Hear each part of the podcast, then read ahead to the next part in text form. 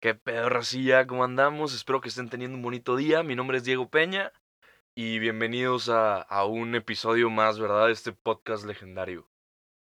Hoy, hoy específicamente, qué raro de mí, ¿verdad? Pero pues no estaba muy seguro de qué hablar, ¿no? Entonces ahorita en la noche me fui a echar una cheve con Eugenio, con el compa Beuge. Saludos, hermano. Este, y le dije, ¿no? De güey, ideas, sugerencias son bienvenidas, güey.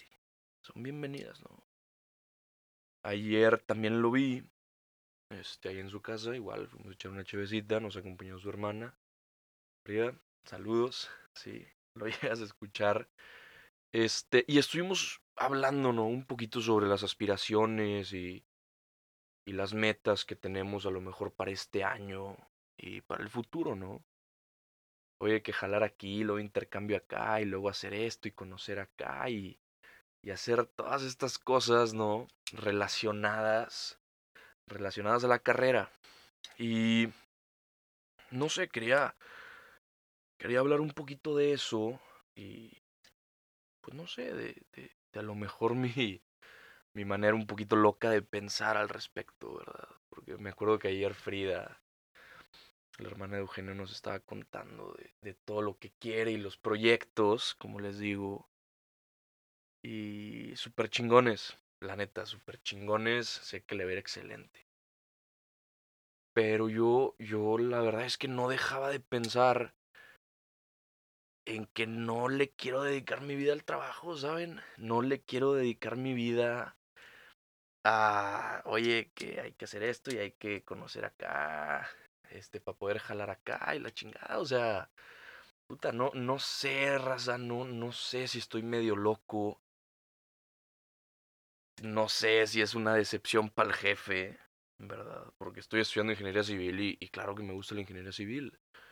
No, no me lo tomen a mal, pero realmente no quiero ser un constructor toda mi vida, o sea, no sé, hay, hay una cosa muy diferente entre la, la, carrera, ¿no? Lo que estudias y lo que trabajas y, y, la vocación, ¿no? Y no sé, o sea, entre más pasa el tiempo, yo me he dado cuenta en lo personal que a lo mejor la construcción no es mi vocación, ¿no? Es algo que disfruto mucho, es algo que, que disfruto mucho, o sea, claro, y me gusta un chingo y el trabajo de campo y el construir y, y hacer lana y la chingada, es, es algo que, que, que gusta, ¿no? Pero no siento que esa sea mi vocación, ¿saben? He estado con techo y con techo he construido viviendas de emergencia para, para gente que las necesita en colonias marginadas, ¿verdad? Eh, que viven en, en, asentamientos irregulares. Y puta, lo amo, ¿saben? Me fascina construir así. Pero yo creo que lo que me fascina de construir así obviamente parte de la construcción, pero una parte muy grande es el convivir con la gente. Es el convivir con la familia y ver que no tienen mucho y aún así te hacen, oye, que, unos frijolitos y un picadillo. Y tú dices, no mames, esto es lo más rico que he comido en mi vida. ¿Saben? Esto es realmente lo más delicioso que he probado en mi vida a las 3 de la tarde bajo el sol después de estarle chingando y desgastándote, ¿saben? Y, y, a lo mejor esa tampoco es mi vocación, ¿no? O sea, no, no sé si, hay, si irme de voluntariado toda mi vida es mi vocación. La verdad es que no lo sé. No sé siquiera si, si ya encontré mi vocación. Pero ahorita, raza, hoy por hoy, yo creo que, que, la ingeniería civil no lo es, ¿saben? A lo mejor sí. Y a lo mejor me falta encontrarle un poquito más de amor, un poquito más de cariño, pero ahorita la idea loca que traigo en la cabeza es realmente recorrer el mundo, ¿no? Conocer y chingarle. Tengo, tengo este sueño, esta, esto, este como eh, meta, ¿verdad? En el, en el bucket list que tengo. Digo que no lo tengo escrito, yo creo que momentáneamente lo voy a hacer escrito y se los comparto. Pero uno de estos bucket lists es irme, no sé, a Islandia, Noruega, algún pinche lugar. y ser pescador, ¿saben? Irme en un pinche barco de pesca un mes, dos meses, al mar. Agarrarme a vergazos con la tormenta, a pescar langostas, camarones, pescados, lo que chingado sea. ¿Saben? Pero así perderme un pinche ratote, ¿saben? Literal. Y luego regresar y Oye, con la lana que hice de los dos meses de jale, pelarme a, otro lado del mundo y seguir conociendo y luego irme a otro lado y luego está esta página que se llama World Packers, que yo creo que esa es como la meta que tengo ahorita o el sueño que tengo ahorita, ¿verdad? De, ¿sabes qué? Este año me voy a enfocar en trabajar, sí, me voy a enfocar en la carrera, sí, porque ya, si Dios quiere, este, me gradúo en diciembre, ¿no? ya voy, voy a, voy a ser ingeniero, si Dios quiere, ¿verdad?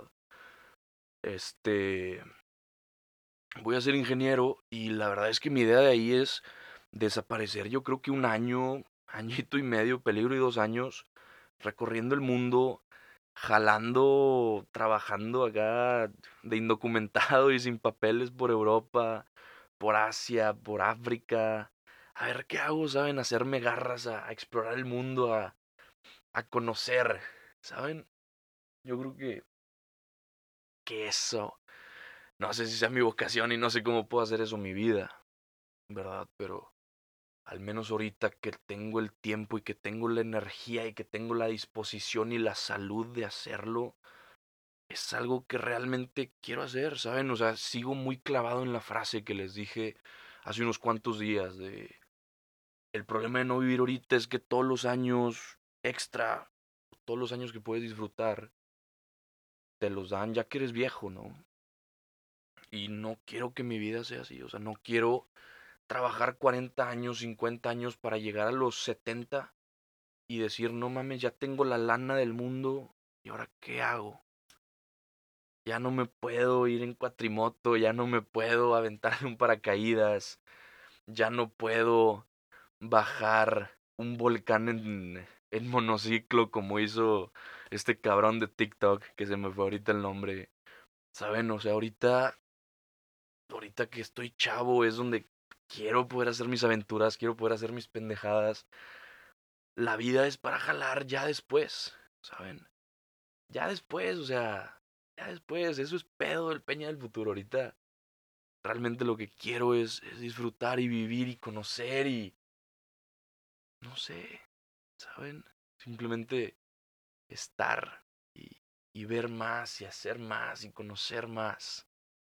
Entonces, pues eso es mi realidad ahorita. Esa es como la idea medio, medio locota, a lo mejor medio, medio pendeja, si, si quieren decirlo que tengo.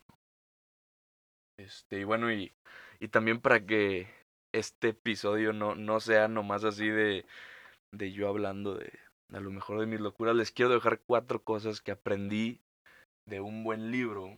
A ver, aquí, aquí lo tengo apuntado. Ay, cabrón, la pluma. De un buen libro que se llama Permission to Grow. Que es permiso para crecer, ¿verdad? Para los que. Para los güeyes que no hablan español. Digo que no hablan inglés. My bad. La verdad es que se me olvidó apuntar de quién era. No, no, no estoy muy seguro de quién es. Este, yo creo que ahí se lo escribo acabando el episodio, ¿verdad? Pero este, este man, este güey habla de, de cuatro cosas, ¿verdad? Cuatro permisos este, que te tienes que dar a ti mismo para poder llevar tu vida a como su máximo potencial, por así decirlo, ¿verdad?